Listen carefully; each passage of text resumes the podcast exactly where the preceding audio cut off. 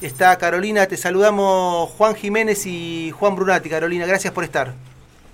Hola Juan, hola Juan, buen día. Eh, saludos a, los oyentes de, Creciendo Juntos. ¿Cómo están? Muy bien, eh, con ganas de, hacerte algunas preguntas. La primera, bueno, Juan, en tu presentación eh, nombró el tema de los cuidados. El eje de los cuidados es, digamos, no es nuevo para los feminismos, pero sin embargo, en la Argentina se empieza a abordar como política de Estado ahora. Entonces, bueno, eh, ¿cómo surgió la Dirección de Cuidados en Desarrollo Social? Eh, esa, es, esa es nuestra primer pregunta que queríamos hacerte. Bueno, como vos bien dijiste, Juan, eh, los movimientos feministas vienen impulsando este debate hace mucho tiempo porque justamente con motivo de las horas que las mujeres le destinamos al cuidado, en general tenemos una manera desigual de transitar por el mundo del trabajo, eh, con lo cual eh, eso fue lo que empujó a que hubiese un Ministerio de las Mujeres, Género y Diversidad y direcciones vinculadas al cuidado, tanto en el Ministerio de las Mujeres como en el Ministerio de Desarrollo Social Nacional. Pero bueno, también es cierto que, dado los debates que se están dando mundialmente en la región, en nuestro país, también el cuidado ya es un nuevo derecho que se elige en los estados de bienestar eh, para que, bueno, que, que, interpela directamente al conjunto de la comunidad para que resolvamos, eh, haciéndonos un poquito responsables todos de los cuidados y también eh, de cara al Estado y de cara al ámbito privado también que tiene su responsabilidad. Y en ese sentido de, los cuidados, seguramente como, como funcionaria también, como ha pasado seguramente en otros ministerios y en otras direcciones, habían pensado un año de alguna manera diferente al que estamos transitando cuando, cuando asumieron y entiendo que, a pesar de esto están realizando diferentes acciones. Una de las acciones que, sabemos que están realizando tiene que ver con eh, el barrio Cuida el Barrio, que, abarca, si no me equivoco, a 27 municipios en el conurbano bonaerense, el sur de Cava y la mayoría de las provincias del interior de la Argentina. Una de las, de, las propuestas que están llevando desde tu dirección, ¿cómo, contanos un poco de cómo se viene desarrollando esa experiencia, Carolina. Sí, Juan, vos eh, lo dijiste bien, ¿no? O sea, nosotros nos propusimos originariamente eh, que el cuidado sea, em, digamos, un empleo que gane o un trabajo que gane en derechos, que gane en protección social, en derechos laborales, eh, y a la vez fuese un, un, derecho que se garantiza de cara a la comunidad, ¿no? Pensamos en esquemas de trabajo que fuesen, como decía el ministro en su momento, del subsidio al trabajo. Sin embargo, bueno, nos agarró la pandemia y, y trabajamos mucho en torno al programa El Barrio Cuida el Barrio, que fue un despliegue en, primero, en primer lugar en la zona de AMBA para poder transmitir un mensaje de cuidado, de autocuidado, eh, en conjunto con las organizaciones sociales que trabajan en los barrios comunitarios, para que, bueno, para que justamente poder garantizar las medidas de aislamiento social que, que definió el presidente al inicio de la pandemia en aquellos territorios donde sabemos, eh, bueno, hay condiciones de hacinamiento, hay una vulneración al derecho a la vivienda, hay falta de acceso a servicios esenciales como el agua potable, con lo cual, bueno, estos meses destinamos la mayor parte de nuestra energía al despliegue de este programa, el barrio cuida al barrio, en la zona AMBA y ya en las provincias del interior del país. Y ojalá prontamente, eh, ya teniendo la vacuna en nuestro país, podamos incluso aprovechar esos esquemas que implicó, por ejemplo, el, relevamiento de las personas mayores que viven en los barrios populares para la vacunación antigripal. Bueno, aprovechar todo ese despliegue, aprovechar esos relevamientos, incluso para poder eh, ponerlos a disposición de lo que va a ser la campaña de vacunación eh, con, la, con la vacuna del COVID-19, ¿no? Y bueno, pasar este capítulo adverso para nuestro país y para nuestro pueblo.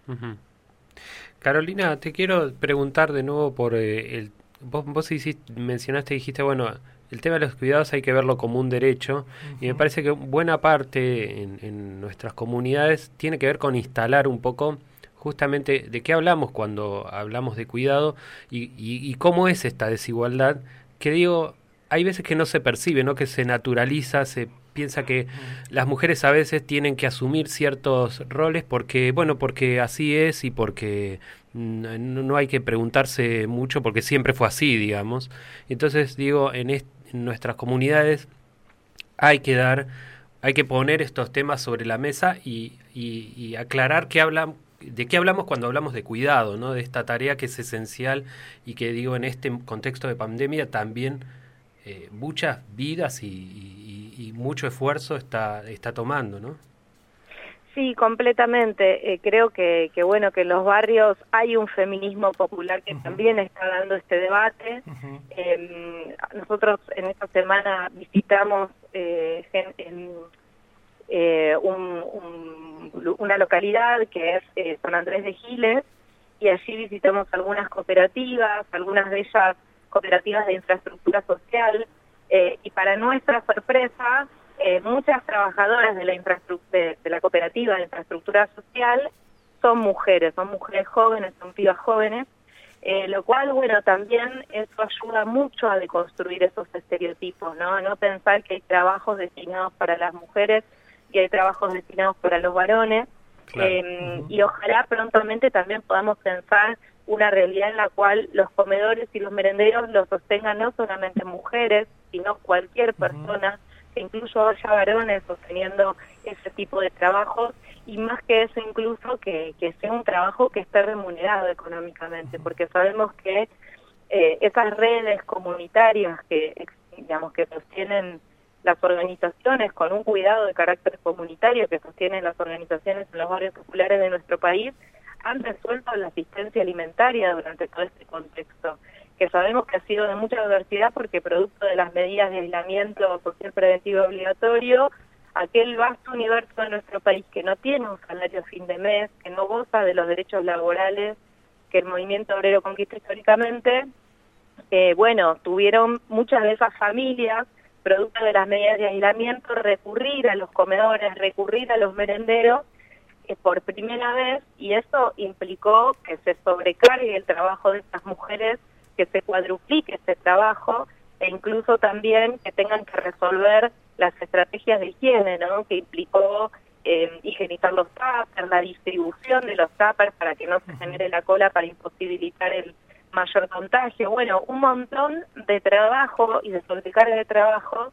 es muy importante que empecemos a visualizar que es un trabajo, que tenga un reconocimiento social, que tenga un reconocimiento salarial y que también pensemos más a futuro, como horizonte a largo plazo, que no, no esté necesariamente vinculado a una mujer, que pueda ser un varón el que sostenga un comedor, así como ayer veíamos cooperativas de infraestructura social que implicaba que, que estén haciendo cemento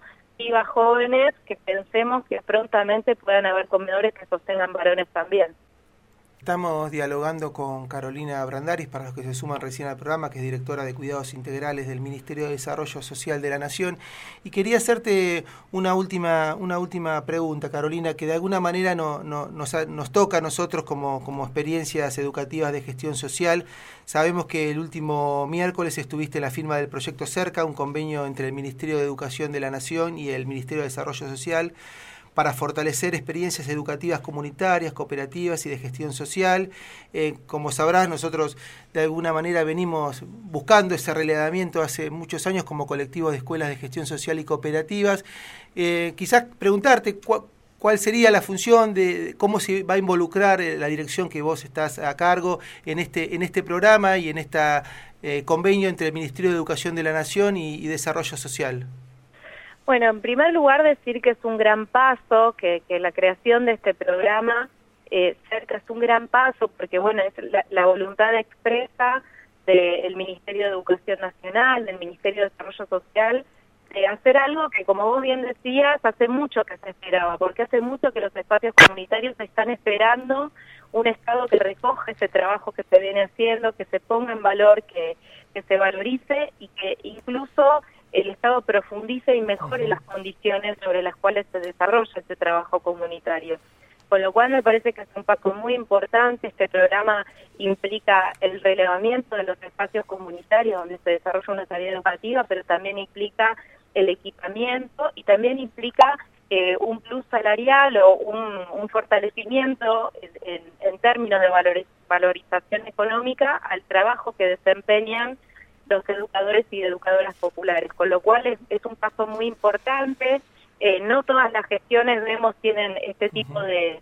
de, voluntad de, llevar adelante esta tarea en un contexto tan adverso. Sabemos que las escuelas de gestión social son un capítulo pendiente que tenemos que profundizar en nuestro país. Todas las experiencias de gestión social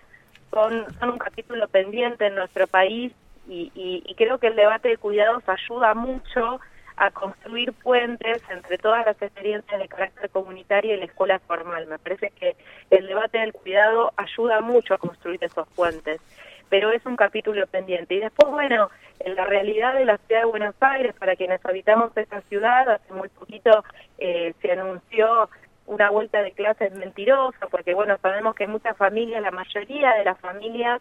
eh, no, no quieren volver a clases porque prefieren proteger a sus hijos e hijas de, la posibilidad del contagio del COVID-19. Sabemos también que, que es mentiroso el número que muchas veces expresa el gobierno de la ciudad respecto de, esos 6.000 chicos que tienen falta de conectividad o que se han desvinculado de la escuela, que es muchísimo más basta esa realidad, que son muchísimos niños y niñas y niñetes que se han desvinculado de, de la escuela producto de la falta de aparatos tecnológicos o de conectividad que el gobierno de la ciudad no ha garantizado, eh, con lo cual me parece que, bueno que también este planteo que está haciendo el gobierno nacional también tiene que empujar una voluntad que al momento ha sido inexistente, que es la del gobierno de la ciudad de Buenos Aires y la, de la de la ministra de Educación, eh, Soledad Acuña. Carolina, bueno, sí, te, te queremos agradecer mucho, coincidimos mucho con este diagnóstico que vos haces, creo que evidentemente la gestión de la ciudad, bueno, es coherente con esta decisión, con lo que viene haciendo desde que el, inicio de la pandemia, eh, y en ese sentido compartimos completamente tus palabras. Te agradecemos muchísimo este contacto eh, y estos minutos que, nos has eh, regalado en la mañana de Nos Encontramos en REC.